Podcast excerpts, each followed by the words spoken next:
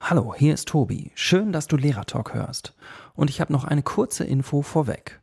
Das Interview mit Sandra ist so lang geworden, dass wir es geteilt haben. Im ersten Teil erzählt Sandra, wie sie in ein Burnout gerutscht ist und wie sie es in die Therapie geschafft hat. Wie es danach weiterging und welche Rolle Insta und das Schulsystem für Sandra spielen, erfährst du dann im zweiten Teil. Und noch ein ganz wichtiger Hinweis.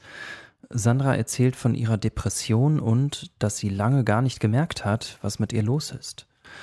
Solltest du das Gefühl haben, dass jemand oder du selbst Hilfe gebrauchen könnten, dann klick mal schnell in unsere Show Notes. Dort findest du ein paar Links und Telefonnummern. Lehrer Talk.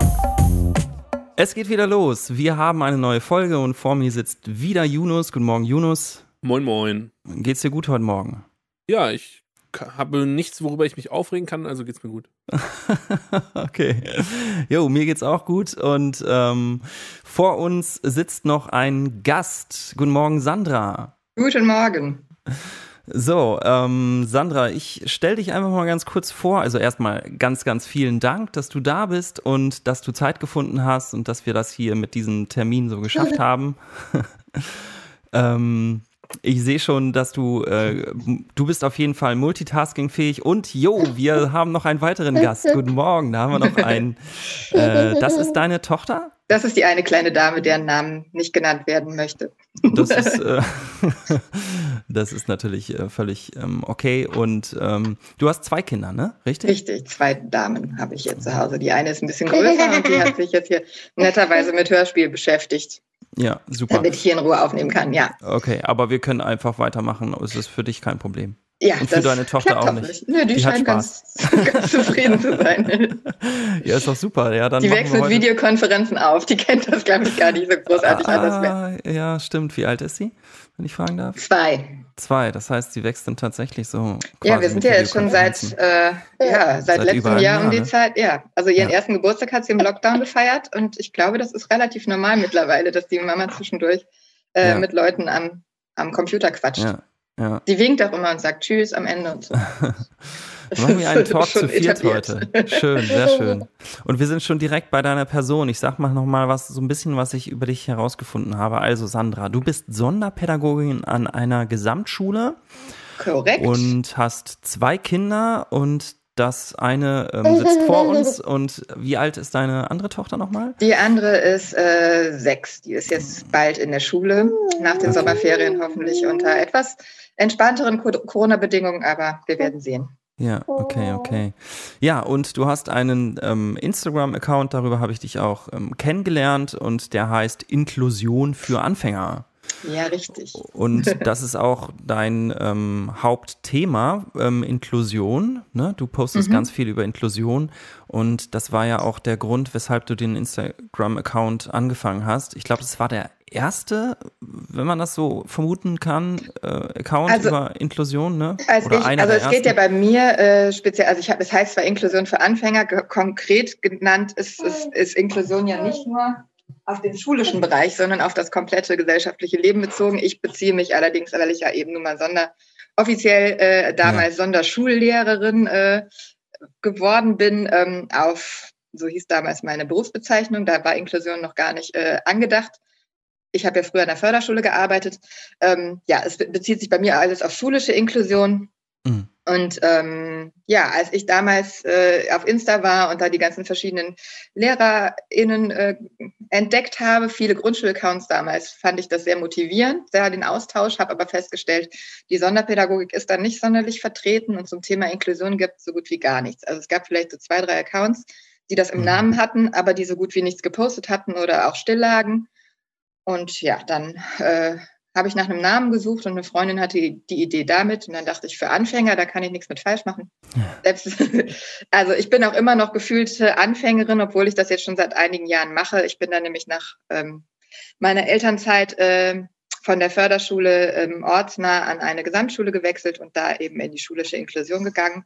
Und wie das genau geht, sagt einem aber niemand. Also worauf mhm. man achten muss, wie das konzeptionell aufgebaut werden könnte. Und deswegen wird man ziemlich ins kalte Wasser geschmissen. Und ähm, ich habe da vor mich, vor mich hingewurschtelt und auch versucht, mich mit Kollegen zu vernetzen und dachte, das könnte über Insta vielleicht auch laufen und das hat ja ganz gut funktioniert. Mittlerweile mhm. gibt es viele Leute, die sich ähm, mit dem Thema beschäftigen und ähm, es ist auch insgesamt deutlich größer geworden. Das heißt, das ist auch wirklich ein Austausch. Also das heißt, du kriegst auch Impulse, gibst nicht nur Impulse, sondern ja. du kriegst auch welche.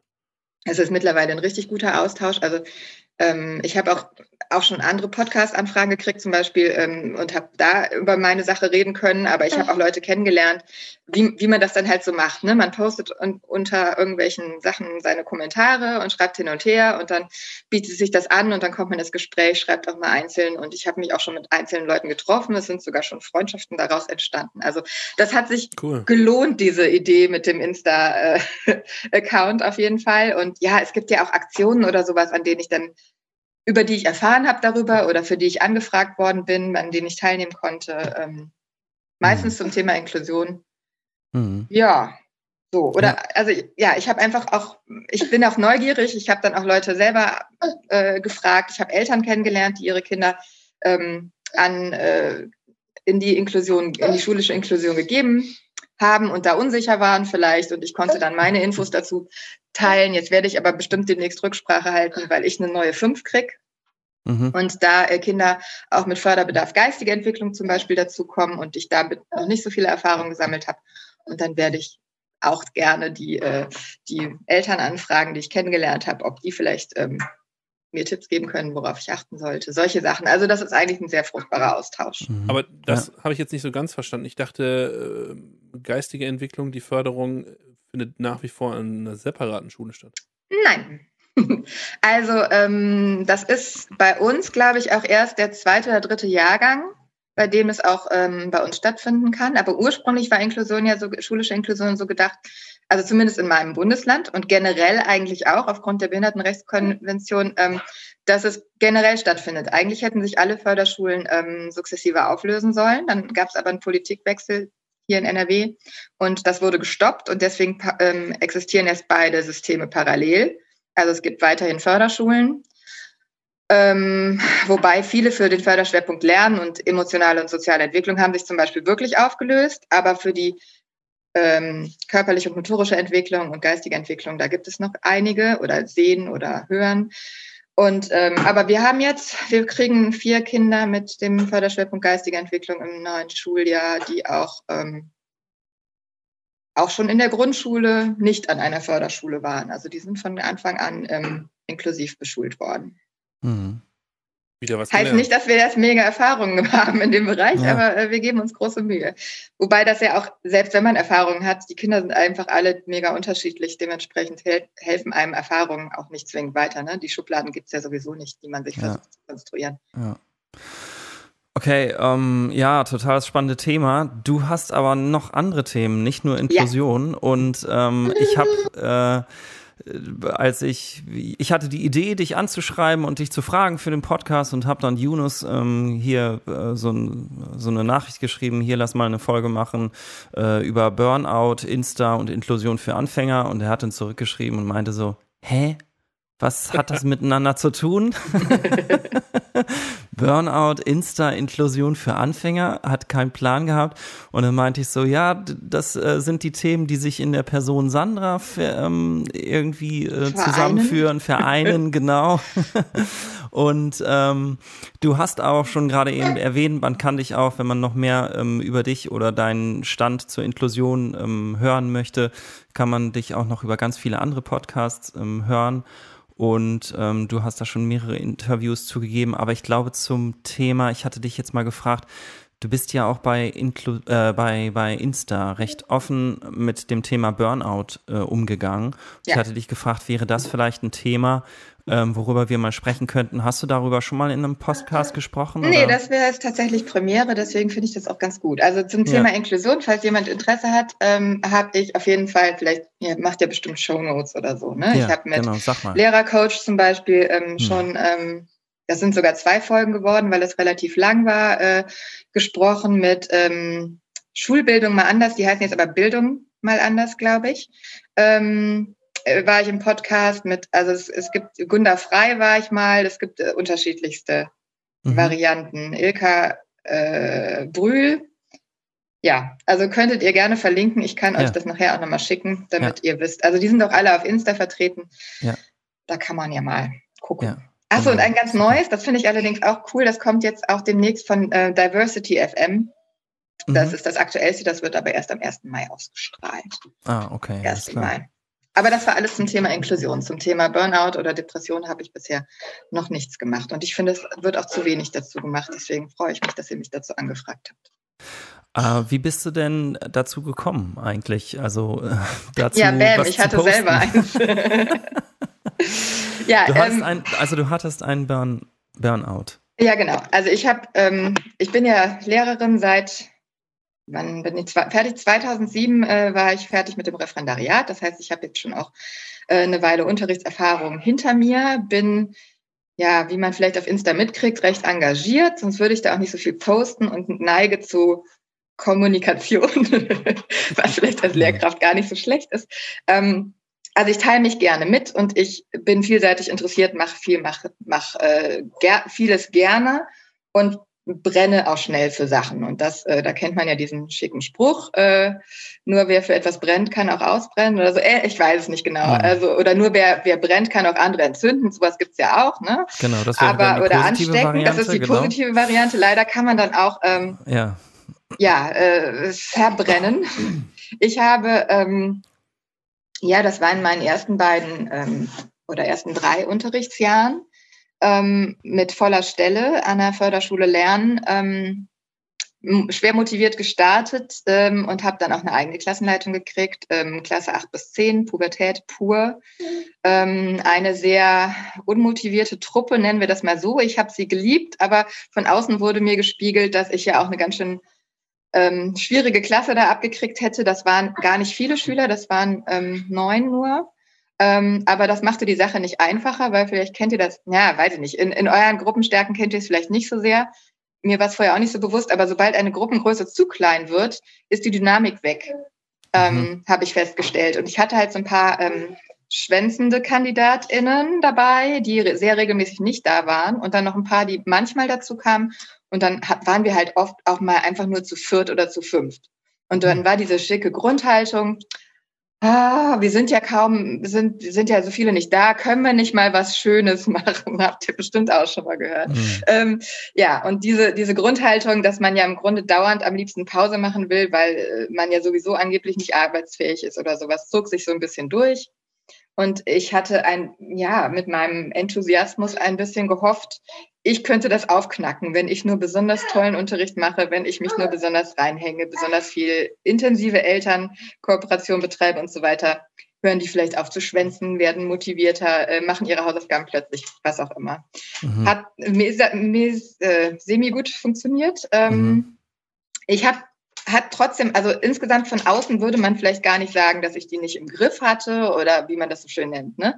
Oder dass die mir auf der Nase rumgetanzt werden. Ich bin eher so an meinen eigenen Vorstellungen gescheitert. Dies ging dann Richtung Abschluss und an der Förderschule gibt es ja nun mal keinen Abschluss in dem Sinne. Also der Förderschulabschluss ist ja kein offizieller.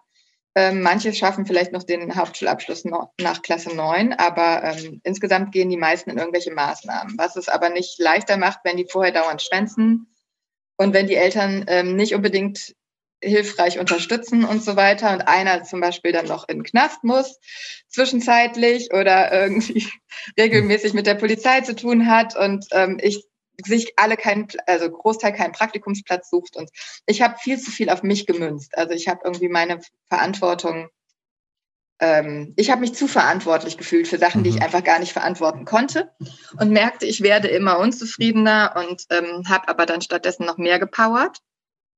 Weil ich immer nur dachte, ich muss noch mehr Energie reinstecken, dann klappt das schon irgendwann.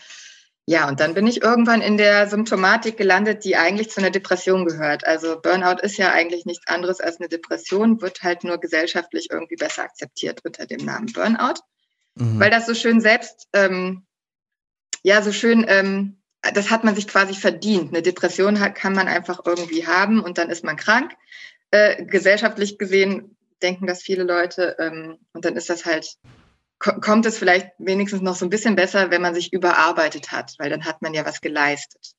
Ah, so, aber okay. letztendlich ist die, die psychische Diagnose ähm, äh, Burnout gibt es nicht. Ich glaube, sie wird gerade eventuell aufgenommen in diese ICD-10-Klassifikation, aber hm. offiziell hat man dann eine Depression oder eine Anpassungsstörung oder irgend, irgendwas anderes aus diesem Potpourri der ähm, Diagnosen.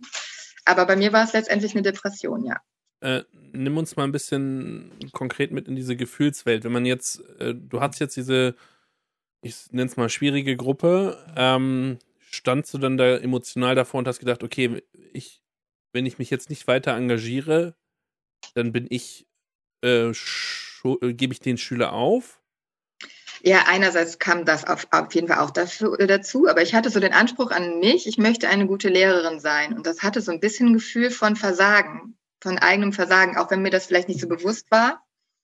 Mm, ich wollte sie, also kamen dann gerne mal Kollegen und sagten, ach Mensch, das darfst du nicht so ernst nehmen, du kannst sie nicht alle retten, so nach dem Motto. Aber irgendwie war das offenbar mein innerer Anspruch. Ich wollte sie so gerne äh, in die richtige, äh, in die äh, gesellschaftlich äh, akzeptierte Spur bringen, wie auch immer. Ich wollte, dass sie irgendwas aus ihrem Leben machen, dass sie vielleicht, dass es irgendwann Klick macht. Ich hatte einige Kandidaten dabei, ähm, die, glaube ich, deutlich mehr hätten reißen können, wenn sie mal ihre, ähm, ihre Potenziale aktiviert hätten. Und das sieht man halt als Lehrkraft und, und verzweifelt dann daran, dass sie es nicht nutzen. Ähm, also ich bin dann jedenfalls ein bisschen daran verzweifelt. Und ich merke das einfach irgendwann daran, dass ich ähm, so das Gefühl hatte, ich habe keine Energie mehr. Also ich bin eigentlich ein, würde ich jetzt mal von mir behaupten, recht positiver Mensch. Ich habe relativ oft gute Laune und ähm, kann die auch ganz gut äh, nach außen tragen und teilen, aber irgendwie war dann so die Energie weg. Also ich, ich merkte, das Strahlen ist weg, hat mir mal irgendwann jemand gesagt, wo, wo bist du eigentlich? Du strahlst irgendwie gar nicht mehr. Ähm, hm. Du, ähm, und ich hatte so das Gefühl, das habe ich, glaube ich, mal irgendwann gesagt, ich hatte das Gefühl, ich brauche mal so, ich möchte irgendwen anfassen, so wie so eine Energietankstelle, dass ich dann, dass, dass die Energie in mich zurückkommt. Ich wusste nicht, was ich machen soll, um wieder Energie zu haben. Ich war besonders, ich war dauermüde. Hm. Ich ähm, hätte permanent schlafen können. Ähm, also ich schlafe sowieso ganz gerne, auch so Mittagsschläfchenmäßig. Als ich noch keine Kinder hatte, war das oft eine Sache, die ich nach der Schule erstmal gemacht habe, weil ich dazu neige, ja. zu spät ins Bett zu gehen. Und ich merkte aber, das dehnt sich aus. Das war dann auch so eine, vielleicht so eine Verdrängungskiste, ne? dass ich ähm, lieber gerne schlafe, äh, damit ich mich nicht damit beschäftigen muss, weil mein Kopf ratterte eigentlich durchgängig. Ich habe permanent darüber gegrübelt, wie man dies oder das noch lösen könnte, was man da noch machen kann, welche Institutionen man noch einschalten kann, ob Jugendamt oder irgendwelche ähm, psychologischen Dienste oder was auch immer. Mhm. Da gibt es ja zig Möglichkeiten, seine Schüler noch in irgendeiner Form zu unterstützen. Und das hörte gar nicht mehr auf. Ich habe irgendwann im Traum Unterricht geplant, um dann hm. aufzuwachen. Also ich bin auch, ich habe nicht mehr durchgeschlafen, obwohl das eigentlich früher nie ein Problem war. Bin irgendwie so alle paar Stunden aufgewacht, habe auf die Uhr geguckt und gesehen, ach nee, du hast noch vier Stunden und du hast noch drei Stunden, du hast noch zwei Stunden und merkte, Krass. wenn ich aufwache, ähm, ich habe gerade Unterricht geplant und diesen Unterricht gibt's nicht und die Klasse, für die ich geplant habe, gibt's überhaupt nicht, aber es war trotzdem mega anstrengend, zum mhm. Beispiel. Oder ich bin plötzlich, also das erste Mal habe ich so richtig gemerkt, also ich hatte immer so eine Parallelspur laufen, ähm, die ja, wie so eine Metaebene die gegrübelt hat. Permanent. Mhm. Das muss, das war mega anstrengend durch mein ganzes Leben. Und so Alltagstätigkeiten fielen mir irgendwann immer schwerer.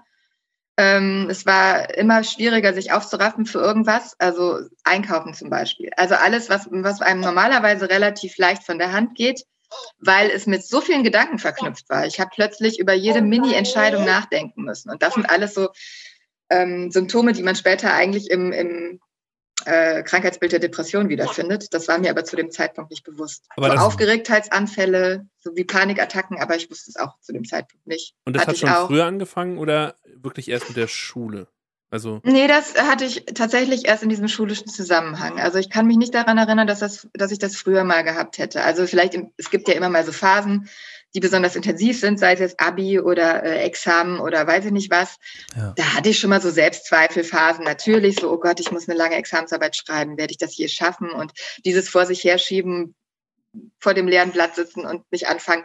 Klar, aber äh, das war jetzt, glaube ich, normal in dem Zusammenhang. Ich habe das jetzt aber dann sehr intensiv gehabt. Ich habe mich auch selbst mega hinterfragt haben wir im Raum Ref mhm. nicht anders gelernt.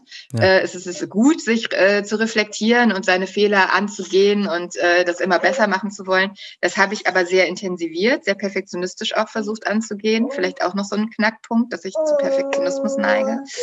Ja, und ich hatte dann irgendwann in den Weihnachtsferien, also erster Tag Weihnachtsferien, also letzter Schultag sozusagen, ich stand in der Küche und wollte eigentlich was kochen abends ähm, und merkte, ich, ich war plötzlich mega aufgeregt. Also so richtig, wie wenn ich gleich eine UPP gehabt hätte oder sowas. Ich dachte, hä, was, warum? Wovor bist du aufgeregt? Und habe versucht, so in mich reinzuhören und habe festgestellt, ich bin aufgeregt davor, dass ich in zwei Wochen wieder in die Schule muss. Boah. Am ersten Tag Weihnachtsferien. Ja, und dann habe ich gedacht, ja. da stimmt jetzt irgendwas nicht. Das ist ja. seltsam. Ne? Das ist ja. total komisch. Wo man sich doch eigentlich entspannen könnte und die Schule weglegen kann, ne? Mhm. theoretisch. Ich glaube auch am Anfang, wenn ich dir jetzt so zugehört hätte, äh, äh, äh, als ich dir zugehört habe, ähm, haben jetzt praktisch alle Lehrer erstmal gesagt, na gut, ich mache auch eine Stunde Mittagsschlaf oder äh, ich bin auch perfektionistisch und so weiter und so fort. Und dann äh, würden die sich Ja, das sind ja auch die Trigger leider. Aber ich glaube, das ist vielleicht noch der wirklich der Unterschied. Also ähm, die einzelnen Facetten für sich ähm, sind ja im Ausmaß von besonderer Bedeutung. Aber das, was du jetzt gerade beschrieben hast, ist ja schon dann heftig. Also ja, es hat sich auch krass intensiviert. Also diese Schlafsachen, ich bin irgendwann, schlafen ging immer, ne? Das war eine ähm, Bewältigungsstrategie von mir auch oft. Ne? Also wenn ich irgendwie eine krasse Anforderung hatte, so, oh, du musst jetzt Zeugnisse schreiben, Zeugnisse schreiben ist ja, Textform an der Förderschule. Ja. Mhm. Ähm, ich habe ähm, viele Schüler und ich muss alles, was ich, worüber ich mir Gedanken und Sorgen mache, nochmal verschriftlichen sozusagen. Das ja. ist also dann auch total anstrengend und ähm, äh, da habe ich dann auch meistens gedacht, äh, okay, erstmal eine Runde schlafen. Mhm. und dann ging es meistens besser. Es hört sich jetzt lustig an, war es zu dem Zeitpunkt aber nicht. Also ich habe dann ähm, wirklich irgendwann, ähm, ich hatte ja von dem Energieverlust gesprochen, ähm, Antriebslosigkeit, das sind so Sachen, die, die hat man als Symptome in, in Zusammenhang mit ganz vielen Erkrankungen. Aber das war dann irgendwann extrem. Also ich hatte wirklich irgendwann keinen Antrieb mehr. Ich hatte auf nichts mehr Lust. Ich war dann irgendwann in therapeutischer Behandlung. Wie ich da hingekommen bin, kann ich ja gleich nochmal erzählen. Und dann sagte die Therapeutin, ähm, ja, und dann machen Sie, ist es vollkommen in Ordnung, dass Sie nicht verpflichtende Sachen machen, denn das war so mein Ding, ne? Ich muss doch meine Sachen machen, ich muss doch meine mhm. Sachen abhaken. Ja, ja. Machen Sie ruhig was, was Ihnen Spaß macht. Äh, was macht Ihnen denn zum Beispiel Spaß? Und da ist mir aufgefallen, Scheiße, mir macht gerade gar nichts Spaß. Also mhm. Sachen, ich hatte viele Interessengebiete, ähm, aber nichts davon hätte mir zu dem Zeitpunkt Spaß gemacht. Nichts davon wollte ich. Bei allem konnte ich grübeln. Ähm, mhm es, es, gab zu dem Zeitpunkt einfach nichts, worauf ich Lust hatte. Ich habe früher einfach in den, in den Ferien, das war genial, ich habe es geliebt, ähm, wenn ich nichts vorbereiten musste, einfach in den Tag hineinzuleben ähm, und zu gucken, wohin er mich treibt, worauf ich Lust habe, mal irgendwen anrufen oder spontan irgendwas Kreatives machen. Das war weg. Ich saß mhm. einfach nur dumm rum. Ich, ich, ich, mhm. konnte, ich, konnte, ich konnte den ganzen Tag im Bett liegen und an die Decke gucken, weil mir nichts, also ich konnte mich erstens zu nichts aufraffen und zweitens machte mir nichts Spaß. Und das war richtig scheiße. Und dann habe ich mich noch hinterfragt und gegrübelt und selbst zerfleischt. Also diese Kombination war definitiv nicht gesund. Und schlafen ging dann irgendwann auch nicht mehr. Wenn ich gesagt habe, ach komm, dann schläfst du jetzt eine Runde, dann geht es dir bestimmt besser, dann bin ich nach zehn Minuten aufgeregt hochgeschreckt. Hm. Also die Kombination heftig. in etwa, ja. ja. Sehr heftig. Also kannst du noch einmal ganz kurz für mich eine zeitliche Einordnung machen? Also als ähm, du hast von der Klasse erzählt, das war jetzt letztes Schuljahr oder? Nein, nein, ist das, schon das war länger zwei, her? ist über zehn Jahre her. Ach, das ist äh, über zehn Jahre ja, her. Ja, sonst wäre ich vielleicht jetzt auch nicht so reflektiert dabei, so, so, weil ich ja. das ja schon so. Ich habe mich lange mit dem Thema beschäftigt. Also es war zwei Jahre nach meinem Ref. Mhm. Äh, etwa, weil ich da, ja, da war ich so zwei Jahre voll im, Vollzeit im Schuldienst und hatte diese diese Klasse hatte ich, glaube ich, ein Jahr dann zu dem Zeitpunkt und ähm, dann, ja. ja, das äh, passierte immer mal wieder in so Etappen, dass, dass ich so Anflüge davon hatte. Ich habe im Rückblickend gemerkt, im, im Osterferienbereich war es vielleicht schon mal so ähnlich, aber da bin ich durch die Ferien dann abgelenkt gewesen und auch irgendwie wieder ja. ganz gut rausgekommen. Ja. Ich habe mich auch immer selber ja weiter vorangetrieben. Ne? Ich habe das ja durchgezogen. Aufgeben war ja keine Option. Und ich wäre mhm. von alleine auch nicht auf die Idee gekommen, ähm, dass ich vielleicht raus aus diesem ganzen System muss, weil ich immer dachte, ich, ich kriege das ja nur so bewältigt. Meine Mutter ist auch Lehrerin, der habe ich das irgendwann mal erzählt und die war dann wenig, ähm, ja, die hat das nicht gemerkt, dass es mir so schlecht ging und sagte, okay. ja, so ist das halt. Ne? Also da ja. hat man so schwierige Phasen, da musst du halt durch. So ist der, ja. unser Beruf halt. Das half mir auch nicht weiter. Ja. Und jetzt zur Einordnung, also das war ja der letzte Tag Weihnachtsferien, ähm, wo ich diese, dieses krasse, ja, Panikattacken ähnliche Ding hatte dann habe ich in den Ferien das erste Mal mit meinen Freundinnen darüber gesprochen und äh, merkte wirklich in diesen Ferien, ich hatte, ich konnte nichts machen. Diese Ferien waren einfach so leer. Also es mhm. ist, da war nichts Schönes. Es, es hat mir, es war ganz gut, dass es strukturell wenigstens so Weihnachtsfeiern äh, gab, zu denen ich natürlich gegangen bin, familiär oder ja. sowas. Ne? Dann war ich in der Zeit beschäftigt. Aber ansonsten war Beschäftigung funktionierte nicht. Also ähm, weil es nicht schön war. Lesen, Fernsehen, überall konnte ich grübeln und mir schlimme Gedanken machen. Ähm, und dann äh, war ich noch drei Wochen in der Schule nach den Weihnachtsferien. Die waren die anstrengendsten Schulwochen meines Lebens, glaube ich, weil ich mich von Tag zu Tag gehangelt habe und immer, wenn ich den geschafft habe, wieder dachte, oh, und jetzt morgen wieder, was machst du denn da? Also wie kriegst du es denn dahin? Und mhm. dann bin ich einmal in der Woche jeweils heulend zusammengebrochen äh, in unterschiedlichen Zusammenhängen. In der Schule oder zu Hause? In der Schule. Mhm. Und zum Glück, in Anführungsstrichen, äh, nicht nie vor den Schülern. Also ich glaube, die Schüler haben es nicht mitgekriegt. Also mhm. jedenfalls haben sie nicht mitgekriegt, dass ich zusammengebrochen bin. Sie haben vielleicht mitgekriegt, dass ich nicht mehr so drauf war, wie ich mal drauf war. Und ich hatte zum Glück ein mega nettes, ähm, zugewandtes Kollegium. Wir haben waren ja auch nicht viele ne, an der Förderschule. Ich glaube 14, 14 Leute oder so. Äh, und ich hatte meine Fahrgemeinschaft, mit der ich immer gefahren bin, die mich sehr unterstützt haben. Also wir saßen jeden Tag eine Dreiviertelstunde pro Strecke zusammen im Auto. Ähm, ja, und dann haben die, also als das das dritte Mal passiert ist, einmal war, war es im Unterricht. Also wir hatten auch einen Schulumzug noch hinter uns und lauter solche Sachen. Also da kam noch viel mhm, Stress on mhm. top. Und äh, ja, die, äh, beim dritten Mal, also ich hatte eine Schulgarten AG zum Beispiel, äh, Schülerfirma, ähm, wo ich vier Stunden am Stück, die eigentlich im, mit dem Thema Schulgarten ähm, äh, bespaßen musste wöchentlich. Das Problem war, wir waren gerade umgezogen, dieser Schulgarten war Brachland. Ähm, äh, noch so richtige Bauerde und es war Winter und gefroren. Also jetzt überlegt euch mal wöchentlich vier Stunden, es waren auch Scheißbedingungen, ne? Mhm. Vier Stunden und ich hatte die ganzen Schüler, die das nur als Zweitwunsch gewählt hatten und eigentlich null Bock da drauf. ähm, und ja, ich musste dann irgendwie versuchen, ja, äh, in der, im, dafür finde ich, habe ich es mega gelöst. Letztendlich, ähm, ich habe dann mit denen irgendwelche Pflänzchen angepflanzt, so Glücksklee oder so ein Mini-Töpfchen, den wir dann verkauft haben, neue Schule, neues Glück oder was weiß ich. Also ich war da noch echt engagiert und habe vermeintlich auch noch versucht, alles zu geben, aber äh, innerlich war ich einfach nicht mehr da. Und dann beim dritten mhm. Mal heulen, also ich, da war es wieder Freitag und ich hätte eigentlich das Wochenende gehabt und merkte, ich, ich kann nicht mehr, ich weiß nicht mehr weiter, mir geht's richtig schlecht. Oft reicht es auch, wenn jemand mich fragte, wie geht's dir eigentlich, dass ich dann heulen musste. Aber das mhm. heißt im Grunde genommen ja, dass es sehr spät erst ähm, es hat gedauert Klar, war, und ich habe selbst nicht so richtig erkannt für mich ziemlich lange, ja. Aber es ist natürlich auch schwer für dein Umfeld, das vorher hera also her herauszufinden. Mhm. Wir fragen ja auch deswegen, weil wir ja eventuell um uns herum ja auch. Ähm, äh, es ist ja auch nicht so etabliert, ne? Wenn du jetzt mhm. die ganze Zeit, was weiß ich, eine Wunde am Bein hast, die anfängt zu eitern oder irgendwas, dann wirst du ja spätestens irgendwann, wenn es so richtig schmerzt und du nicht mehr ordentlich auftreten kannst, äh, selbst wenn du versuchst, es zu verstecken, merkt dann jemand, dass du anfängst zu hinken oder sowas. Ne? Das mhm. ist ja mhm. in dem Zusammenhang vielleicht nicht so offensichtlich. Und man möchte es, glaube ich, auch nicht so, erstens wollte ich es, glaube ich, nicht so richtig wahrhaben. Zweitens bin ich nicht auf die Idee gekommen, weil ich dachte, ich habe immer gedacht, Depression oder Burnout, das betrifft so, habt ihr, kennt ihr vielleicht aus eurer eigenen Schulzeit, es gab ja immer so Lehrkräfte, bei denen man dachte, eigentlich hassen die ihren Job. Und mhm. eigentlich hassen die auch Kinder.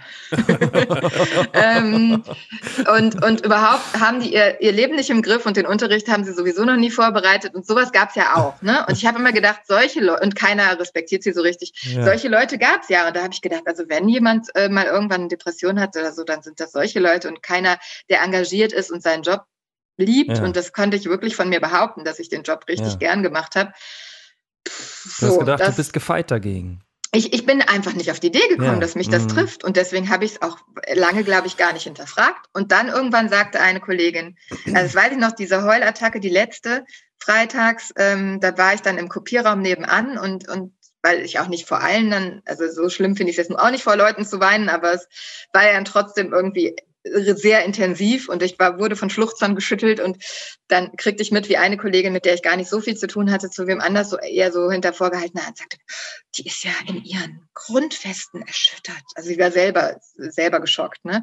Und mhm. sie hatte recht. Ja, mhm. genau das traf. Mhm. Und dann mhm. hat die eine Kollegin, die auch schon mal therapeutischen Background gehabt hatte, aus anderen Gründen gesagt, du brauchst du musst, du musst hier raus, du brauchst Hilfe, du musst dich krank schreiben lassen, es geht so nicht weiter. Und da dachte mhm. ich noch, ja, aber wie soll ich das, was soll mir das denn bringen? Ja. Also der Tipp war ja auch so, äh, dann gehst du, bleibst du zwei Tage zu Hause äh, oder was und dann, mhm. da geht's mir nicht besser und zu Hause ist es ja noch schlimmer. Also Arbeit war ja eigentlich gut, weil dann war ich wenigstens beschäftigt.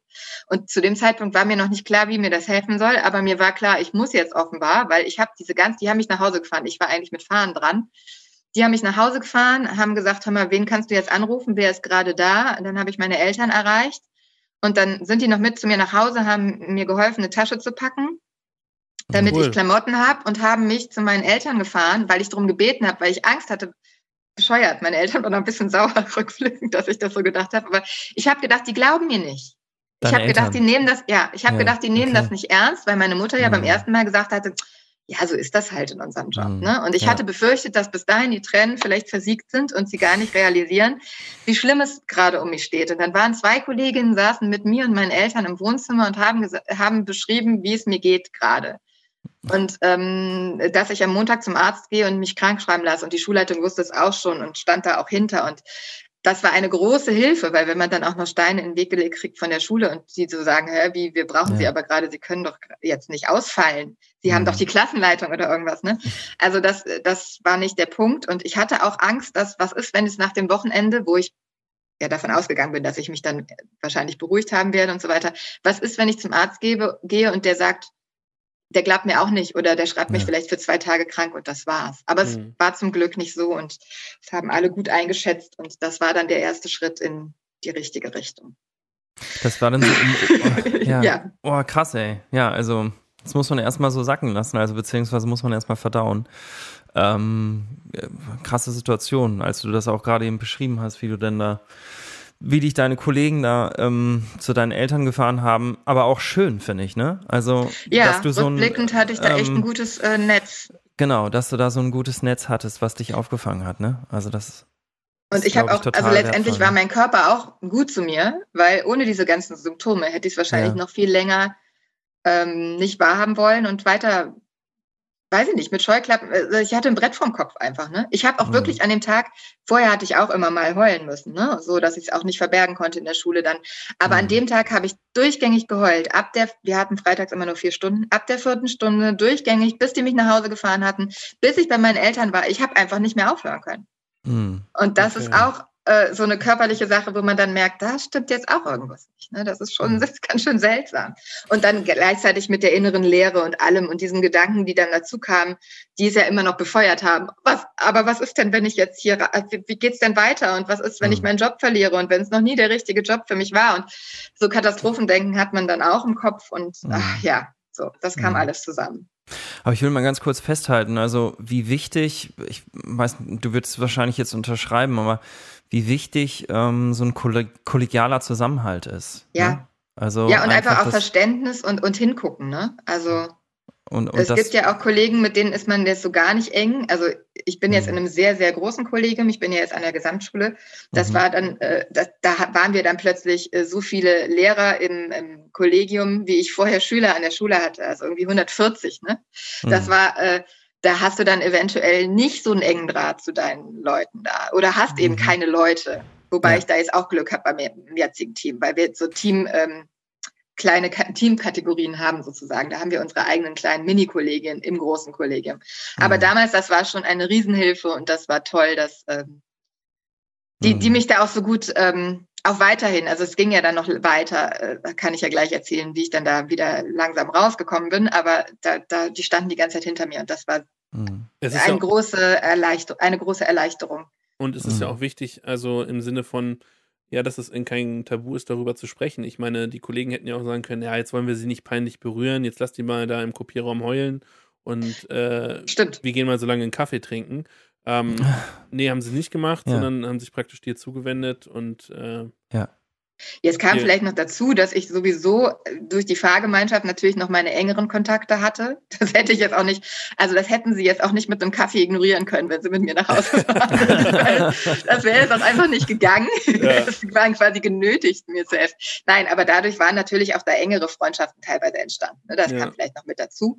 Aber ähm, nein, ich glaube, das Kollegium hätte mir auch sonst geholfen. Ja. Und ich tippe auch, dass das habe ich festgestellt später dann auch, ähm, dass jeder, jeder vielleicht nicht, aber viele schon äh, zumindest ähnliche ähm, Gefühlslagen zumindest ansatzweise schon mal erlebt Mhm. hatten und sich Mhm. dann erinnert fühlten und dann auch das vielleicht auch nie drüber gesprochen haben und deswegen dann auch äh, das Verständnis dann teilweise noch anders war und ähm, ich immer, wenn ich anfange darüber zu sprechen und deswegen habe ich mich auch irgendwann entschieden, das auf Insta ähm, zu tun, Ja. ähm, kommen, ploppen überall Leute auf, die sagen, ach, wie schön, das, äh, ja, mir ging es übrigens auch so. Oder, oder mich Mhm. fragen auch Leute an. Also mich schreiben Leute einzeln an und sagen, hör mal, du hast doch hier letztens drüber gesprochen.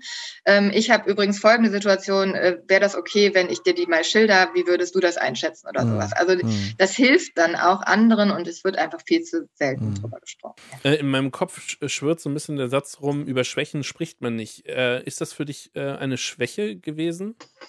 Mm, Nee, habe ich früher nie gedacht, äh, dass das so wäre, denn ich habe ja als Sonderpädagogin auch ähm, in, in Elterngesprächen, wenn es jetzt darum ging, äh, Kinder- und Jugendpsychiatrie oder was auch immer so anstand, also es war jetzt nicht im Zusammenhang mit Depressionen, aber da habe ich ja auch dazu geraten, sich therapeutische Hilfe zu holen äh, in anderen Zusammenhängen, ne? Und habe auch gesagt, na, das ist ja, das ist ja keine Schande, das ist ja auch wichtig und das ist ja unterstützend und helfend und so weiter. So habe ich das auch gesehen. Aber in Bezug auf mich selbst Ja. ist das einfach nochmal was anderes, weil tatsächlich war es ein Eingeständnis von Schwäche und in gewisser Weise auch Scheitern, weil ich ja immer gedacht habe, mir passiert das nicht. Und ich war immer, also hier diese Perfektionismuskiste, ne? Ich ähm, habe Mhm. dann auch später in der Therapie rausgefunden, ähm, ich war sehr auf Leistung gepolt. Also warum auch immer das sich jetzt so etabliert hatte bei mir. Ich ähm, eine gewisse Definition meiner selbst über Leistung war in mir drin vorhanden. Wahrscheinlich auch, ich war, ich bin selber mal gerne in die Schule gegangen und hatte da nie groß Schwierigkeiten, habe gute Noten mitgebracht und da war dann vielleicht auch irgendwann der Ehrgeiz geweckt, auch ordentlich zu lernen und zu gucken, wie gut kriege ich es denn hin und so. Und das hört halt irgendwann auf, weil du kriegst in der Schule Bewertungen durch Noten, du kriegst im Studium Bewertungen, ähm, dann noch im Ref und am Ende vielleicht noch so in der Revision. Und dann ist aber Schluss. Und dann guckt keiner mehr, was du machst. Und da äh, hatte ich dann diese eigene Klasse und habe mich halt selber bewertet. Das war dann so meine Mhm. Alternative. Und diese Bewertung fällt an der Förderschule Lernen. Da kannst du dich nicht mehr über Leistung bewerten. Da kannst du dich auch nicht darüber bewerten, dass deine Klasse jetzt besonders gut in irgendeine Arbeit abgeschnitten hat oder so. Das ist einfach, da ist ja eben Lernen das Ding, das, das nicht so Mhm. gut funktioniert. Und ähm, ja, das war eine Sackgasse. Also ähm, Perfektionismus ist ein Arschloch und ähm, auch, auch einfach ähm, eine große Falle, vor der ich Mhm. auch weiterhin warne und die ich auch, an der ich auch weiterhin arbeiten muss, denn ich neige nach wie vor dazu und muss mich dann selber stoppen. Mhm. Aber Ja. das sind alle Sachen, die ich erst zeitweise gelernt habe. Am Anfang war es definitiv eine Schwäche, mittlerweile sehe ich das nicht mehr so. Mhm. Aber das ist ja auch jetzt ein ganz wichtiger Tipp, dass man äh, nicht, also dass man seinen Perfektionismus einfach so ein bisschen in den Zaum halten sollte, ne? Ja. Ähm, genau, und ich äh, will auch nochmal festhalten, also es sollte kein Tabuthema sein, habe ich jetzt irgendwie so ähm, rausgehört, dass das ganz, ganz wichtiger Punkt ist. Und ähm, ein ganz wichtiger Punkt ist auch, ja, dass dieses, dieses, diese Team, dieses Teamplay, ne, zwischen Kollegen und so einfach total die Stütze sein kann und dieses Einzelkämpfertum, glaube ich, echt ähm, gefährlich sein kann in bestimmten Situationen. Ne? Ja, und es ist ja leider einfach, also die Schule ist ja darauf ausgerichtet. Wir haben, also vielleicht ist es auch nochmal der Vorteil der Förderschule, dass wir da sowieso phasenweise im Team arbeiten und dass es eben so eine kleine Gruppe war, jetzt im Kollegium, Hm. wobei wir da jetzt auch nicht dauernd in Doppelbesetzung sind. Ne? Aber an, an großen anderen Schulen ist es ja einfach nicht anders vorgesehen, als dass eine Lehrperson vorne steht. Ja. Und dann ist die Genau. Klassenraumtür meistens einfach zu und Ja. keiner kriegt mit, wie es läuft, außer den Schülern. Und selbst denen glaubt man ja vielleicht nicht immer, wenn die sagen, äh, XY hat dies und das. Dann sagt man Mhm. immer, ja, also bist du sicher, dass du das richtig eingeschätzt hast? So kenne ich die Lehrperson aber gar nicht. Ne? Mhm. Ich glaube, da kann man ziemlich lange blöffen, wenn man das möchte. Mhm. Mhm. Und äh, versuchen irgendwie das Ganze aufrechtzuerhalten, das Kartenhaus, äh, bis Mhm. es dann irgendwann zusammenstürzt. Also das ging ja irgendwie nach den Sommerferien los. Du hast diese Klasse übernommen, ne? Mhm. ungefähr vor zehn Jahren. Mhm. Und dann hast du das erste Mal so richtig gemerkt, ähm, dann ein halbes Jahr später oder ein Nee, ich knappes glaube, es halbes war Jahr anderthalb später? Jahre später. Ich glaube, es war so. anderthalb Jahre Also- später. also Sie waren dann dann- schon in der neuen. Also, Also ich hatte war die schon nicht ein Jahr die- gehabt. Es war dann nicht, es waren dann nicht die Weihnachtsferien Nach den Sommerferien direkt, nee, nee, sondern das, ein Jahr das später waren die noch nicht, genau. Okay, ja. das zieht sich dann ja echt schon ganz schön lange hin. Und ich glaube, in den Osterferien Ja. hatte ich auch schon mal so einen Anflug gehabt. Ja, und das heißt, du hast dann, Weiß, war Okay. mir nur nicht so bewusst, ja. okay, das heißt so ungefähr nach einem Dreivierteljahr oder sowas hast du so einen Anflug gehabt, den du dann irgendwie so ein bisschen so wieder. ähm, Da war äh, ich schön im Urlaub und ja. da bin ich auf andere Gedanken gekommen und dann Ja. war ich automatisch in Aktivitäten drin und das war dann Ja. alles wieder schön und ja. Okay, und dann hast du das erste Mal richtig so ungefähr eineinhalb Jahre später dann gemerkt, dass es nicht mehr weiterging und hast gerade eben schon erzählt, dass das dann so um Ostern rum ungefähr dann danach, so eineinhalb Jahre später, ähm, äh, dann kam es zu diesem richtigen Zusammenbruch. Ja, nee, das war dann schon unmittelbar nach den Weihnachtsferien. Also ich Ja, hatte ja da okay. letzter Tag Mhm. Weihnachtsferien war der Start und dann bin ich noch drei Wochen in die Schule gegangen im Januar und in der dritten Woche freitags war dann ja. Schicht im Schacht und da, ab da war ich dann auch drei Monate komplett raus. Also das, ähm, da bin ich dann äh, nach dem Wochenende bei meinen Eltern, die mich da betüdelt haben. Hm. bin Genau, erzähl dann- mal, wie es da weitergeht Genau, jetzt. Also es würde ähm, mich jetzt. Warst du nur drei. Monate draußen? Mm, Ja, und dann bin ich mit, das ist tatsächlich im Rückblickend gut gelaufen bei mir. es, hätte, es hätte deutlich äh, intensiver kommen können, aber das kann ich ja gleich nochmal erzählen. Achtung, hier kommt nochmal ein kleines Wesen auf Ja. meinen Schoß. ähm, winkst du gerade? Hallo. Ah. ähm, wo war ich stehen geblieben? Ich bin dann bei meinen Eltern gewesen und hatte mir diese große Sorge, also viel geredet, das hat auch geholfen und die waren dann wieder erwartend doch recht verständnisvoll, wobei mein Vater persönlich auch echt sauer war, dass ich gedacht habe, also ich, ich, warum bist du denn mit den Kolleginnen hier gekommen? Ja, ich war mir nicht sicher, ob ihr mir das glaubt und so, ne? Ja. Ob, oder ob ihr das ernst genug nehmt. Mein Vater hatte dann, und das war mir auch nicht so bewusst, nämlich selber mal so eine Phase, wo Okay. er ähm, ja auch äh, da, da war er auch krankgeschrieben eine Weile, wo gar nichts mehr ging und er da, das war auch komplett überarbeitet und er konnte das gut nachvollziehen, weil dieses komplett antriebslose, dass man nichts gebacken kriegt, dass man keinen Antrieb hat, da waren wir wohl noch äh, als Kinder sehr sehr klein und er hat dann von meiner Mutter so kleine Aufgaben gekriegt, wie jetzt wickeln wir das Kind, räumen wir den Geschirrspüler aus, das von alleine einfach alles nicht mehr ging. Deswegen Mhm. konnte er es sogar ein bisschen nachvollziehen. Ähm, und er war verständnisvoller, als ich erwartet hätte, weil er eigentlich eher so ein trockener, dröger Typ ist. Aber gut, die haben das dann verstanden. Und dann- Ja. Moment. Und dann habe ich ähm, dann einen echt guten Hausarzt gehabt, äh, wo ich dann montags hin bin. Und wie gesagt, die Sorge, nimmt er das ernst oder nicht? Und dann Mhm. ähm, musste ich bei dem aber auch wieder heulen und war da ganz dankbar drum, weil ich dachte, okay, jetzt, jetzt ist es vielleicht ein bisschen offensichtlicher. Ähm, und der sagte, äh, hat sofort Depression ähm, oder sowas in die Richtung ähm, diagnostiziert, hat mich eine Woche krankgeschrieben und hat mich äh, hat mir eine Therapeutin empfohlen, eine Psychiaterin. Da gibt's, das war mir vorher auch nicht alles so bewusst. Es gibt da ja Unterschiede. Psychologen ähm, haben zwar Psychologie studiert oder therapeutische Ausbildung gibt es auch, aber nur Psychiater Mhm. sind gleichzeitig Ärzte Mhm. und mhm. können auch Medikamente zum Beispiel verschreiben. Und er hatte dann eine Psychiaterin an der Hand und das ist dann vielleicht auch der Vorteil im Lehrberuf. Ich war äh, verbeamtet ähm, und dementsprechend Privatpatientin. Ähm, müssen wir ja dann uns privat versichern und das, äh, ich hatte sofort am gleichen Tag einen ähm, Termin. Das ist nicht selbstverständlich, da warten Hm, Leute krass, Wochen ja. drauf. Ja. Ich hatte am gleichen Tag einen Termin für so eine Erstanamnese, da hat sie mal so ein bisschen reingehört, worum es denn bei mir geht. Und ab da tatsächlich wöchentliche Termine bei ihr. Das muss ein mega Glück gewesen sein, rückwirkend, dass sie da zufällig einen Therapieplatz frei hatte. Ähm, Mhm. und ich war dann wöchentlich bei ihr und war auch nicht irgendwie eingewiesen oder sonst irgendwas. Ich war in keiner Klinik. Ich habe das mit, ähm, ja, mit, mit wöchentlicher, wöchentlichen Therapiesitzungen bei ihr bestritten über die Zeit, war weiterhin krankgeschrieben. Sie hat das dann verlängert. Insgesamt waren es drei Monate und habe quasi dann so therapeutische Hausaufgaben aufbekommen. Was das war, kann ich gerne gleich noch sagen. Und habe ab diesem ersten Termin ähm, mit meiner Medikation angefangen, nämlich dann ähm, Antidepressiva, also Serotonin-Wiederaufnahmehämmer habe ich verschrieben bekommen. Mhm. Und da, ja, da äh, bestehen ja auch viele Missverständnisse. Es denken dann viele, ja, das sind ja so Aufputsch-Glückspillen und dann geht's dir wieder gut, happy, happy. Das stimmt überhaupt nicht. Das hat damit nichts zu tun. Die haben auch, das dauert auch echt lange, bis die wirken. Und ich weiß noch, wie ich teilweise auch heulend bei ihr saß und sagte, oh, woran erkenne ich denn, dass die, dass die Medikamente endlich wirken? Ich habe irgendwie überhaupt nicht das Gefühl, dass die was bringen. Aber irgendwann äh, war das dann doch der Fall. Die stabilisieren halt im Grunde einfach diese, so hat sie es mir erklärt, diese diese Emotionslagen. Also wenn das sich, wenn man sich das wie eine Kurve vorstellt an Ausschlägen, dann werden die Ausschläge halt flacher.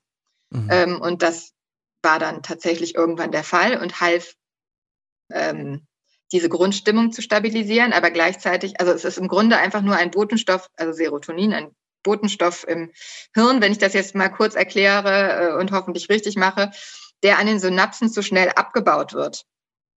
Und den, das ist ja der Positivbotenstoff Serotonin. Und dann hat man davon halt wohl zu wenig. Und dieser Serotonin-Wiederaufnahmehemmer ähm, hemmt halt diesen schnellen Abbau. Also dass es mhm. zu schnell aufgenommen und wieder abtransportiert wird. So habe ich es verstanden.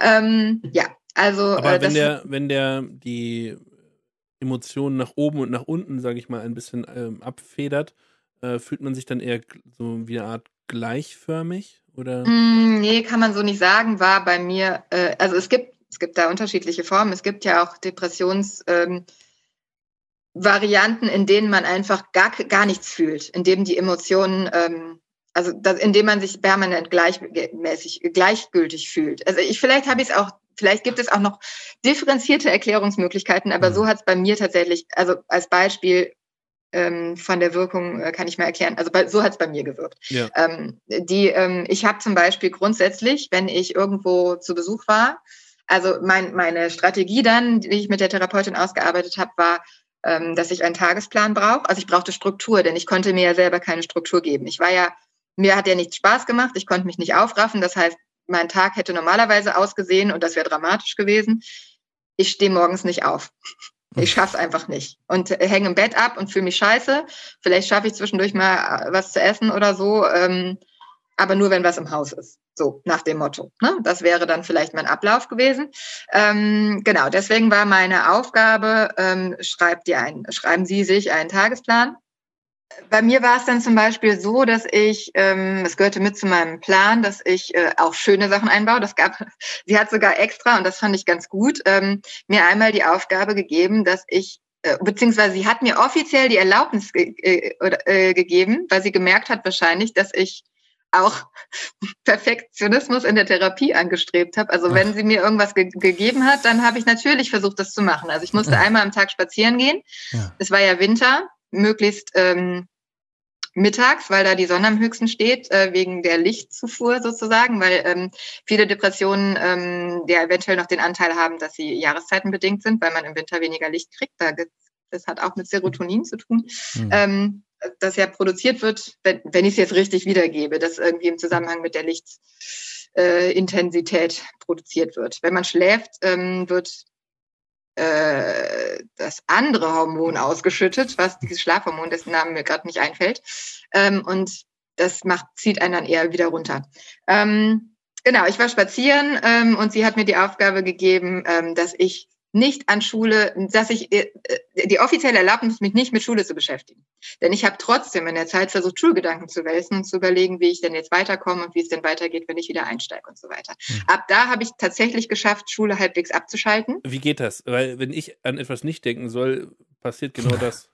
Der rosarote Elefant. Ne? Genau, da haben wir tatsächlich ähm, äh, Gedankenstopp-Strategien äh, eingeübt. Also es ähm, gab die Strategie, also sobald ich grübel, ich sollte auch grübeln aufhören. Das war, also ich habe ja lange gedacht, dass Grübeln die Lösung ist, was natürlich Schwachsinn ist, weil du hast ja nur so Gedankenspiralen, die zu nichts führen. Du kommst, du, du denkst auch nicht logisch und auch nicht richtig zielführend mhm. ähm, und denkst über Sachen nach, über die andere Leute vielleicht auch gar nicht so intensiv nachdenken würden. Es, es führt zu nichts. Und deswegen ist Grübeln keinerlei Hilfe.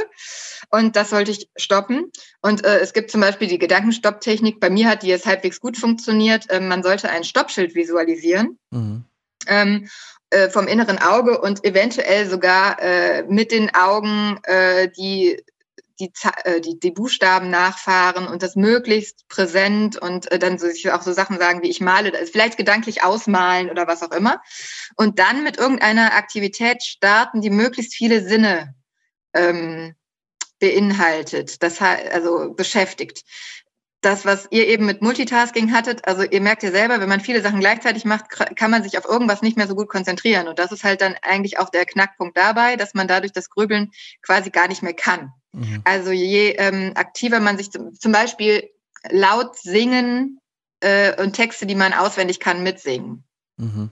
Ähm, ne? Mit Text singen oder Klavier spielen, wenn man es kann, oder äh, eine, eine sportliche Aktivität, die einen auch koordinativ fordert, wo man sich sehr konzentrieren muss. Solche Sachen zum Beispiel könnten helfen.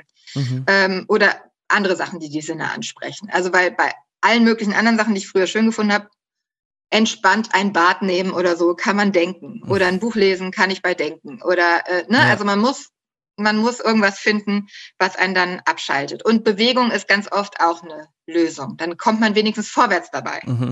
auch wenn man dabei denkt. Ne? Und ähm, naja gut, ähm, die Sache, was, was die Emotionen ähm, anging, ich habe oft, wenn ich jemanden getroffen habe, das gehörte mit zum Tagesplan, weil ich sollte ja auch schöne Sachen machen, also hatte ich meistens über die Woche verteilt mal die eine Freundin, mal die andere Freundin, mal meine Eltern ähm, mit im Boot ähm, mit denen ich auch spazieren gegangen bin oder sowas. Und solange ich da war, ging es mir meistens ganz gut. Da fiel mir nämlich gar nicht so sehr auf, dass ich depressiv war, weil ich dann deren Ablauf mitgemacht habe. Ne? Dann gab es vielleicht Kuchen und Kaffee, dann sind wir eine Runde spazieren gegangen. Das konnte ich alles. Ich konnte mich auch unterhalten. Ich musste ja nicht meinen eigenen Haushalt schmeißen oder irgendwas. Mhm. Und deswegen ähm, bin ich dann oft, wenn ich gehen musste, in so ein kleines Loch gefallen und musste zum Abschied weinen, weil mir da klar wurde, jetzt muss ich wieder zurück in mein Leben.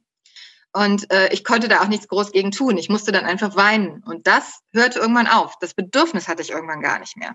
Und da war, glaube ich, so der Punkt, wo ich merkte, okay, ich glaube, jetzt wirken die Medikamente. Aber das weiß nicht, dass ich jetzt insgesamt dumpfer war oder ähm, mhm. dass ich äh, generell das Gefühl hatte, dass das irgendwie meinen Charakter beeinflusst hätte. Mhm. Aber oder meine Persönlichkeit. Mir ist nochmal wichtig zu fragen, also diese Medikamente haben ja jetzt nicht den Sinn, dass sie irgendetwas ersetzen, sondern dass man, nee. dass man, ähm, also man will die dann ja auch möglichst irgendwann nicht mehr nehmen, also sondern, also man, ich weiß nicht, man, manche haben vielleicht auch Angst vor Medikamenten, ne? deswegen will ich das nochmal ansprechen und denken dann, oh mhm. Hilfe, jetzt muss man Medikamente nehmen und das ist irgendwie gefährlich. Nein, also man muss ja gar nicht, ja. aber es, es gibt ich kann jetzt leider keine belegende Studie äh, nennen oder sowas, aber es gibt ja, also ähm, es ist, soweit ich das äh, in Erinnerung habe, wissenschaftlich belegt, dass eine Kombination aus Medikation und Therapie mhm. ähm, eine gute Wirkung erzählt, erzielt. Ja. Nur Therapie äh, kann durch Medikamente äh, ohne, Thera äh, ohne Medikamente kann manchmal schwierig sein, weil ja. Äh, und nur Medikamente alleine bringen es auch nicht, weil es sind ja bestimmte Verhaltensmuster, die sich eingeschlichen haben. Bei mir war ja zum Beispiel diese, ja, äh, die, dieses, ähm, diese falsch abgespeicherten Glaubenssätze äh, aller, ähm, ich bin nur äh, gut, wenn ich was leiste sozusagen, mhm, zum Beispiel, mhm. ne? Und darüber handeln und ähm, auch andere Verhaltensweisen, die, also bei mir war es eine Verhaltenstherapie. Das war auf jeden Fall wichtig, dass ich das in Kombi äh, mit den ganzen einzelnen Übungen und Skills, ähm, die ich da gelernt habe, gemacht habe, weil sonst wäre ich aus dem Loch nicht rausgekommen. Da hätte mir dieses Medikament an, alleine auch nicht geholfen. Mhm. Aber die Kombi war für mich schon hilfreich. Genau, also dass man dass, dass man da durch so ein Medikament erstmal überhaupt in so eine Therapie besser reinkommt, ne? Und dann ähm, besser äh, ja. ansetzen kann. Also es ne? gibt ja auch, also Leute, die jetzt wirklich in der äh, klinischen, äh, klinisch aufgenommen sind. Ähm, es gibt ja auch, äh, was weiß ich, manische Depression oder sowas. Ne? Denn es gibt, wenn man so richtig, ich war, glaube ich, im Verhältnis war meine Depression leicht. Es gibt Leute, die hängen richtig im Loch und da geht gar nichts mehr. Ich habe ja hingekriegt, mit diesem Tagesplan trotzdem wenigstens, auch wenn es nicht immer so lief, wie ich das wollte, aber ich habe geschafft, dieses tägliche Spazierengehen, ich habe geschafft, meine Leute zu treffen, mhm. ich habe irgendwelche Beschäftigungen mir gesucht, auch egal wie, wie scheiße ich die fand, ich habe gepuzzelt zum Beispiel, ich habe gepuzzelt und gestrickt. Ich brauchte Beschäftigung, darum ging's, ne, dass ich mir meinen Tag strukturiere und ähm, äh, langsam wieder auch Spaß an Sachen finde und auch einfach merke, ich bin auch wertvoll, wenn ich jetzt nichts leiste gerade und solche Sachen. Das war halt alles wichtig. Ähm, es gibt Leute, die sind so depressiv, die können gar nichts. Mhm. Und um überhaupt zu dem Punkt zu gelangen, dass sie wieder langsam irgendwas können, brauchen sie vielleicht auch diese Medika medikamentöse Unterstützung. Mhm. Aber es ist ne? schon so, dass man ja. das nicht grundsätzlich irgendwann, da ist nicht der irgendwann ein Tag X, wo man das dann los ist, sondern rein theoretisch ist man das doch immer äh, von einer Depression betroffen. Nur man kann unterschiedlich gut damit umgehen, oder? Äh, ja, äh, es gibt, äh, wenn man es früh erkennt und früh behandelt, kann es auch sein, dass es äh, ausgeheilt werden kann. Sehen, was hat sie mir das so erklärt. Ähm, es gibt aber auch Leute, die durch, durch äh, auch das Medikament ihr ganzes Leben lang nehmen. Und das ist nicht unbedingt was Verwerfliches. Das denken wir nur immer. Oh, das ist ja schlimm, du mhm. nimmst immer Tabletten. Aber es gibt doch zum Beispiel auch Leute, die, mh, hm, was weiß ich, ähm, Beta-Blocker nehmen, weil sie Herzrhythmus-Schwierigkeiten ja. haben. Und die kommen ohne die auch nicht klar. Und die nehmen die ihr ganzes Leben und keiner denkt sich, oh Gott, ich muss jetzt immer Beta-Blocker nehmen. Ja sondern das ist dann halt einfach so. Und das kann im Zusammenhang mit Depressionen eben auch so sein. Das wird halt nur so schnell so verpönt. Ich find, also ich, glaube, ich, ich kann es halt, jetzt mal offen sagen, ich nehme die Dinger immer noch. Ja, ich mhm. glaube, also erstmal gut für die, danke für die Offenheit. Äh, ich glaube, das liegt halt in der Tat daran, dass wir das so tief verankert haben in einer Gesellschaft, dass wir eine Leistungsgesellschaft sind und ja. dass uns das hemmt, äh, in, in diesen Bereichen darüber zu sprechen und auch ja. ähm, damit, damit umzugehen. Ähm, auch mit unserem Umfeld äh, damit umzugehen. Mhm. oder sich selber eben gewisse Dinge auch einzugestehen. Ja, und das. Ja, hat, und man denkt ja. so schnell, man wäre kaputt mhm. irgendwie. Ne? Das ja. ist so das, das so ganz Makel, Schlimme. Ja. So, oh Gott, ich, wenn ich jetzt das Medikament, wenn ich nicht schaffe, ohne das Medikament auszukommen, äh, bin ich kaputt. Also ich habe, ich wollte, also mir geht seit langem wieder gut, aber äh, ich muss dazu sagen, also ich bin ja nach diesen drei Monaten, kann ich auch gleich nochmal äh, darauf eingehen, wie das dann weiterging, ähm, wieder eingegliedert worden mit dem Hamburger Modell, ähm, heißt schrittchenweise äh, am Anfang nur zwei Stunden pro Tag arbeiten, dann vier Stunden pro Tag und das, mhm. das steigerte sich dann, bis ich wieder auf meiner vollen Arbeitsdosis mhm. war. Ähm, ja, und dann auch wirklich wieder voll leistungsfähig und mir ging's gut. Ne? Aber viele Leute, äh, das ist ja dann auch oft das Stigma, das man hat, äh, denken, die ist jetzt nicht mehr leistungsfähig, die hat ja Depressionen mhm. ähm, oder sowas. Ne? Mhm. Und da bin ich auch meinem Kollegium sehr dankbar, dass ähm, das nie in Frage gestellt worden bin, äh, ist, dass ich jetzt, äh, dass man auf mich nicht mehr bauen könnte oder dass man mir jetzt keine verantwortungsvollen Aufgaben mehr überträgt, weil womöglich äh, falle ich ja wieder aus oder sonstige Sachen. Aber ich hatte immer mal wieder so Phasen, mhm. äh, wo es mir auch wieder schlechter ging, allerdings auch in, dann therapeutisch begleitet. Äh, immer, also solange sie noch arbeiten können, gehen sie arbeiten, das ist besser für sie. Und das war auch so. Mhm. Und dann ging es mir halt vielleicht schlechter in der Zeit, aber ich, dann bin ich auch vielleicht so ein bisschen Low-Level gefahren und eben Perfektionismus aus, äh, vielleicht auch mal ein paar Unterrichtsstunden, die nicht so mega äh, äh, mhm. Äh, super ansteckend waren oder was auch immer, was ja auch vollkommen okay ist. Muss ja nicht immer alles äh, Highlight-Stunden sein. Ähm, das äh, ist ja auch vollkommen normal, aber auch, dass ich dann damit leben kann und so weiter, gehört ja auch mit dazu. Ne? Und ähm, ja. Ich will noch mal ganz kurz ein Stigma ansprechen. Äh, bei der Recherche auf diese Folge äh, habe ich gesehen, dass sich sehr viele Leute ähm, Gedanken gemacht haben, ähm, das überhaupt bekannt zu werden zu lassen in ihrer noch nicht vorhandenen ähm, Lebenszeitverbeamtung. Lebenszeit. Ja, wenn ich mich das nicht ist täusche tatsächlich oft ein Problem. Ja. Genau, wenn ich jetzt mich nicht täusche und mitgerechnet habe, warst du auch noch nicht Lebenszeit Doch, war ich. Das ist mein Ach, das war kurz danach dann so. Aber ja. kannst du kannst du den Hörern jetzt sagen oder den die Referendaren die Angst nehmen und sagen, das hat keine Auswirkungen oder ich weiß es nämlich nicht? Ähm, dass das Doofe ist, dass es ja auf jeden Fall Auswirkungen hat auf die Krankenkassen. Äh, Einstufung. Man hat ja, man macht ja am Anfang diesen ähm, Gesundheitscheck, wenn man sich äh, für die Krankenkasse, äh, also bei der privaten Krankenkasse war es zumindest so. Und wenn du irgendwas hast, gesundheitlich, also schon mal irgendwie, man muss das ja wahrheitsgemäß angeben. Wenn später rauskommt, muss man, glaube ich, weiß ich nicht, was dann genau passiert, aber wahrscheinlich muss man rückwirkend irgendwie mehr zahlen oder weiß ich nicht was. Ähm, wenn man schon psychische Schwierigkeiten gehabt hat in irgendeinem Zusammenhang, hatten Sie schon mal eine Depression oder sonst irgendwas, ähm, dann wird man äh, höher eingestuft und muss mehr ähm, Beiträge zahlen. Oder wenn es zu intensiv ist, kann es sein, dass die Kasse einen nicht nimmt. Das weiß ich jetzt nicht genau, ob das so ist. Ich weiß es nur in einem anderen Zusammenhang, dass ein Mitreferendar von mir, der hatte schwere Neurodermitis. Das hatte jetzt natürlich mit psychischen äh, Schwierigkeiten äh, in dem Sinne gar nicht unbedingt was zu tun.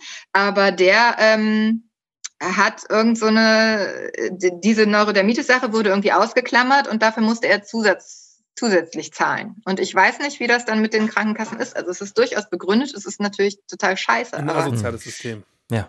Ja, also bei, ich weiß nicht, äh, das ist aber ja auch einfach, weil Lehrer sich privat versichern müssen und es da diese Gesundheitsprüfung gibt. Bei äh, wäre es eine, Krank eine Kassensache, wäre es wahrscheinlich egal. Eine, eine, eine ähm, gesetzliche Kassensache. Ja. Und das kenne ich tatsächlich auch von einer Freundin, die im Referendariat mit Depressionen zu tun hatte.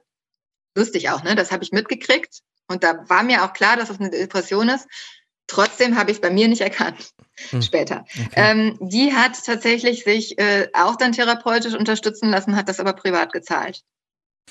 Ähm, weil, weil, sie, eben Schiss hatte, dass, ja. sie, dass die Verbeamtung vielleicht auch gefährdet ist. Bei der Verbeamtung weiß ich zum Beispiel im Zusammenhang mit Übergewicht gab es eine Kollegin, die äh, ein Zeitlimit gesetzt gekriegt hat. In der Zeit sollte sie an äh, Gewicht verlieren.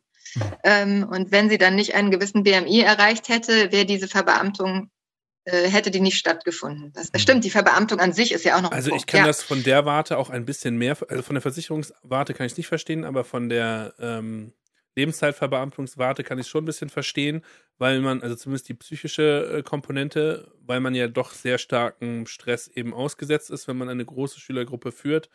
Ähm, und dass man sagen, dass der Arbeitgeber eben wissen muss, okay, ist die Person belastbar oder eben nicht. Aber es ist halt für mich ähm, zu viel Schema F, also äh, wenn das so wäre. Aber dann müsste man vielleicht mm, nochmal recherchieren. Also ich habe es jetzt nicht so auf die Schnelle rausgefunden. Ähm, Was ich interessant fand, ich war ja damals, äh, also im, am Anfang des Arbeitslebens schließt man ja alle möglichen Versicherungen ab.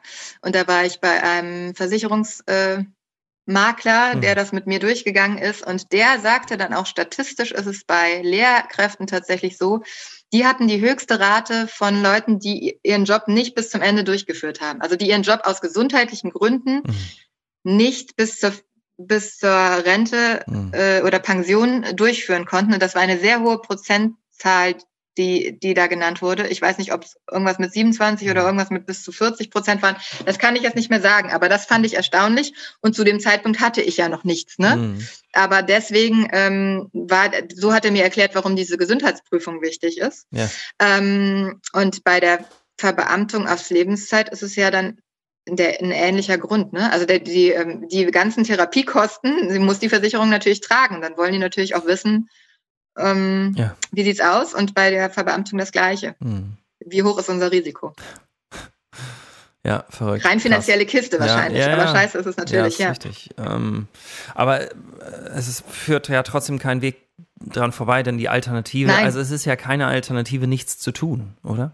Nein, weil das das Schlimme ist auch, und das ist, wird äh, ja vielleicht zu selten auch mitbedacht, ähm, Depression kann ja eine tödliche Krankheit sein. Und tödlich nicht im Sinne von, dass die Krankheit einen, ähm, wie bei Krebs oder was, dass die Krankheit irgendwann den Körper versagen lässt, aber es gehört ja mit dazu, dass suizidale ähm, hm. äh, Tendenzen äh, mit dazugehören, weil irgendwann, wenn man in so einem Loch ist, fühlt man sich irgendwann so schlecht, dass es ein willkommener Ausweg sein kann, im Hinterkopf eine erleichternde Vorstellung, dass im schlimmsten Notfall, wenn ich mir gar nicht mehr zu helfen weiß, äh, das zu, zur Not auch einfach beenden kann. Mhm. Ne? Und das, das Selbsttötung ist dann einfach eine Option, die äh, sehr schwer depressive Patienten, äh, das gehört mit zum Symptombild. Mhm. Ne? Also wenn man diesen ähm, Depressionsfragebogen am Anfang, gibt es ja so Fragebögen, ähm, die man abklärt, um diese Diagnose zu stellen, ähm, da, da wird auch mit abgefragt, ob man schon mal darüber nachgedacht hat, sich selbst äh, mhm. was anzutun. Mhm. Krass.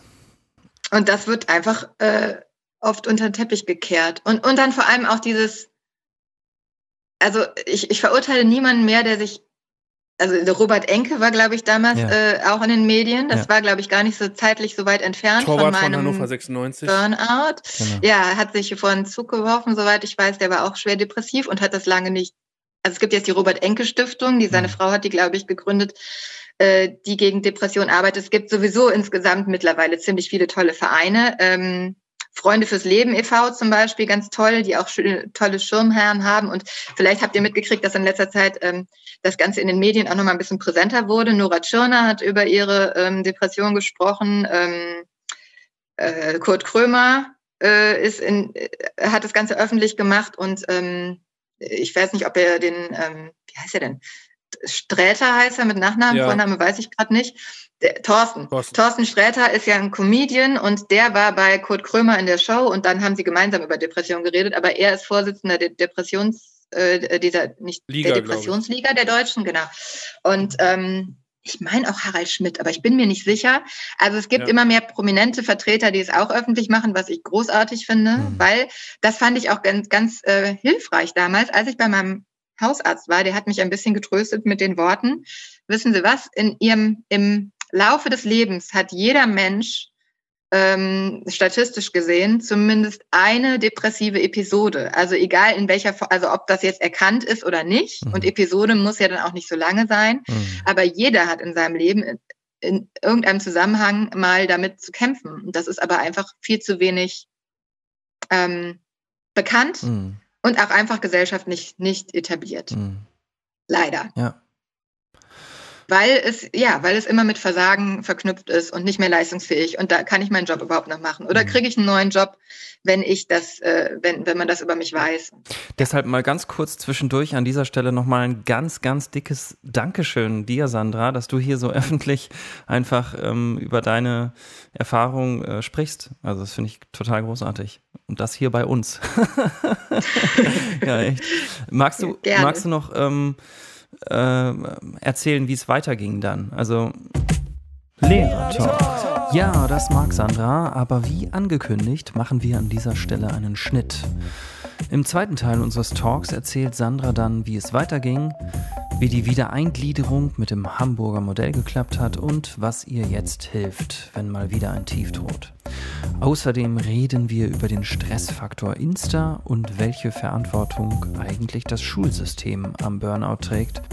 Ja, und damit du den zweiten Teil in zwei Wochen nicht verpasst, abonniere uns doch einfach und empfehle uns auch gerne weiter. Und jetzt möchte ich noch einmal den ganz wichtigen Hinweis wiederholen, wenn du jetzt irgendwie denkst, dass du jemanden kennst, der irgendwie dringend Hilfe gebrauchen könnte, oder wenn du vielleicht dieser jemand bist, dann klick mal ganz schnell in unsere Show Notes. Da findest du ein paar Links und Telefonnummern, die dir weiterhelfen können. So, jetzt aber Tschüss, danke fürs Zuhören und bis zum nächsten Mal. Lehrer Talk.